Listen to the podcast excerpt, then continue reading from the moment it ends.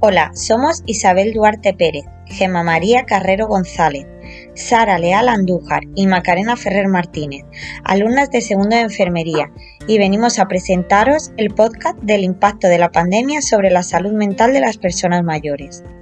Este podcast va dirigido principalmente a cuidadores y familiares de personas mayores, dada la importancia que tiene mantenerse informado de manera adecuada en estos momentos en los que abunda la información alarmista y pesimista. ¿Te has planteado alguna vez cómo se han sentido las personas mayores durante esta pandemia? ¿Te has preguntado lo duro que es verse totalmente solos en una residencia, hospitales o pasarse meses en casa con miedo a salir? Con este podcast crearemos un poco más de conciencia sobre cómo está afectando esta situación a nuestros mayores. Gracias a nuestro trabajo de investigación hemos conocido el gran impacto psicológico que ha sufrido la población anciana, ya que ha sido la más perjudicada en estos meses de pandemia, la que más muertes ha tenido y la más vulnerable a causa de su edad. Además se han visto obligadas a cambiar de hábitos, como tener que reducir la movilidad y paseos, disminuir las visitas de los familiares o el miedo y la ansiedad que han sentido hacia el virus. Y todo ello les ha llevado a desarrollar otro tipo de enfermedades, también importantes y peligrosas. Los resultados confirmados a lo largo de la pandemia en España afirman que el 68% total de, de, las hospitalizaciones por coronavirus corresponden a mayores de 60 años y del total de fallecimientos el 95% pertenece a esta franja de edad, incrementándose notablemente la gravedad de la enfermedad a partir de los 80 años.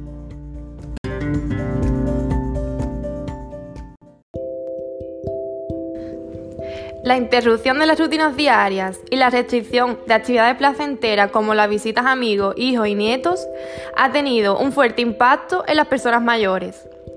Este distanciamiento social ha sido el causante de gran parte de los trastornos mentales que sufre esta población, al dar pie a la soledad y a las consecuencias que esta conlleva. Está aumentando el número de ancianos que están socialmente aislados, ocurriendo esto especialmente en aquellos que viven solos y que pueden carecer de teléfonos u otros dispositivos electrónicos que puedan ayudarlos. ¿Somos conscientes de la cantidad de problemas de salud que está trayendo consigo la pandemia?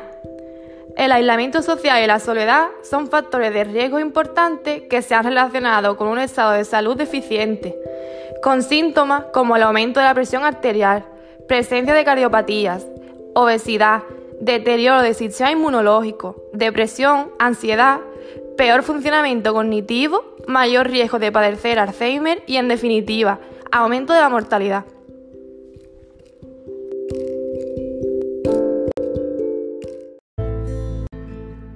La pandemia también puede aumentar el riesgo de muerte por suicidio en estas personas dado que ésta se ha convertido en un factor de estrés sin precedente que ha requerido cambios significativos en la vida diaria. La teoría interpersonal del suicidio se centra en comprender por qué las personas tienen conducta suicida, centrándose en dos temas principales, el sentimiento de pertenecer a otro y sentir que son una carga para otras personas.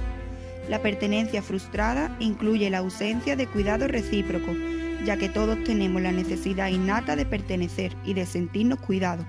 En cuanto a la carga percibida, los mayores que tienen más afecciones crónicas tienen un mayor riesgo de experimentarla, ya que necesitan más atención. Abordando el tema de la necesidad de atención, podemos decir que la relevancia de importar entre las personas mayores está muy relacionada con la transición a la jubilación. Algunos estudios han afirmado que los jubilados sienten miedo porque piensan que el problema de jubilarse es que se deja de ser importante para los demás. El hecho de crear una imagen positiva de la persona mayor con un sentido de importancia hace que se sientan valorados, ayuda a que vivan con menos soledad y hace posible una mayor conexión social.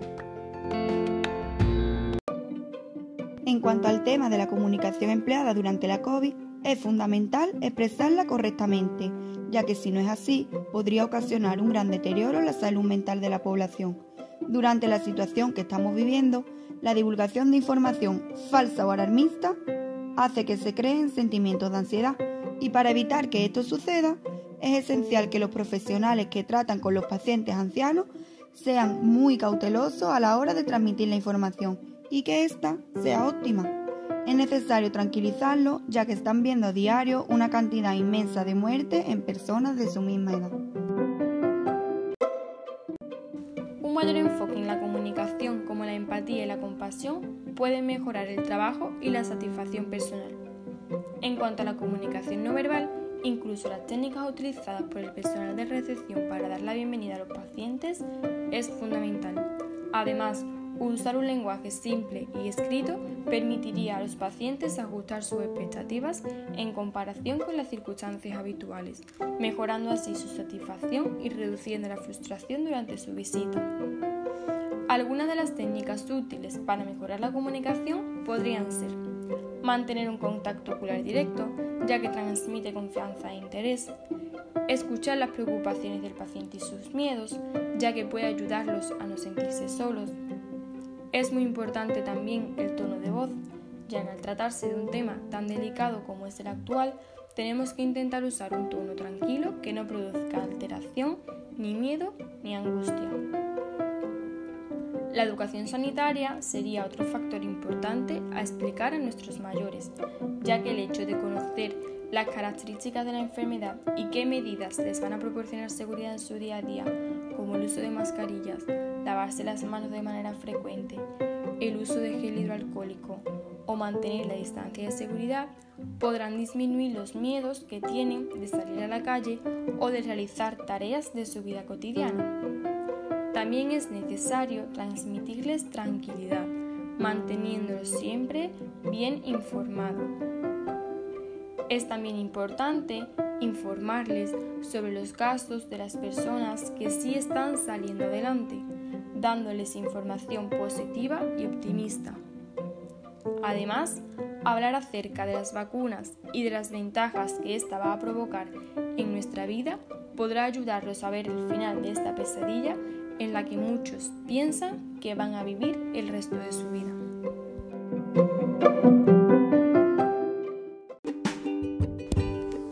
Esperemos que os haya parecido interesante este podcast y que hayamos aportado con él nuestro granito de arena. Muchas gracias.